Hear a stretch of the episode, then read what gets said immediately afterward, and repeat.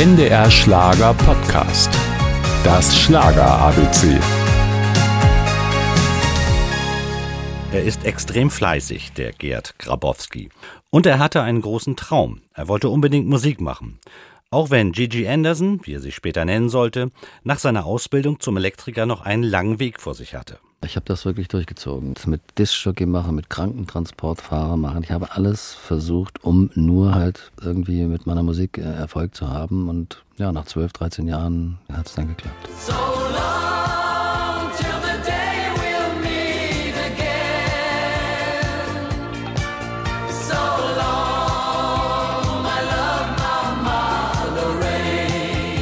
Zu Beginn seiner Karriere sang er noch Englisch, aber das sollte sich schnell ändern. Über die Jahrzehnte mauserte sich Gigi Anderson zu einem gefragten Komponisten und Produzenten. Er schrieb für Mireille Mathieu, Engelbert und Heino.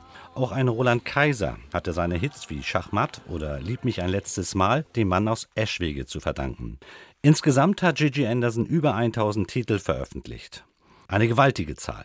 Vor allem, wenn man bedenkt, wie wenige Lieder es am Ende auf seine Alben schaffen sollten. Also wir sind schon sehr kritisch, wenn ich das sage, dass wir circa 50, 60 Titel äh, komponiert haben für das neue Album und ganze zwölf sind übrig geblieben und alles andere im Mülleimer. Ich glaube, die Ansprüche sind sehr hoch. Gib mein Herz zurück, wenn du nicht mehr glaubst, dass es für dich schlägt. Am weißen Strand von San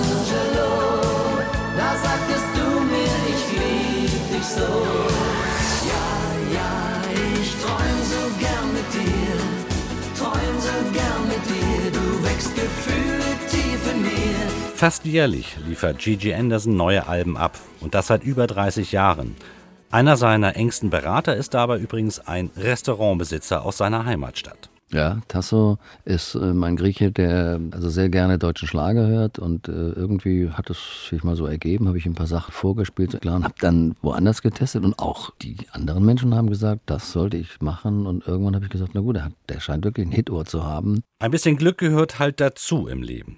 So hätte es ohne Gigi Anderson wahrscheinlich die Wildecker Herzbuben nie gegeben. Das Volksmusik-Duo, für das er auch so einige Hits komponierte, ging aus seiner ehemaligen Begleitband hervor. Das Schlager ABC, ein Podcast von NDR Schlager.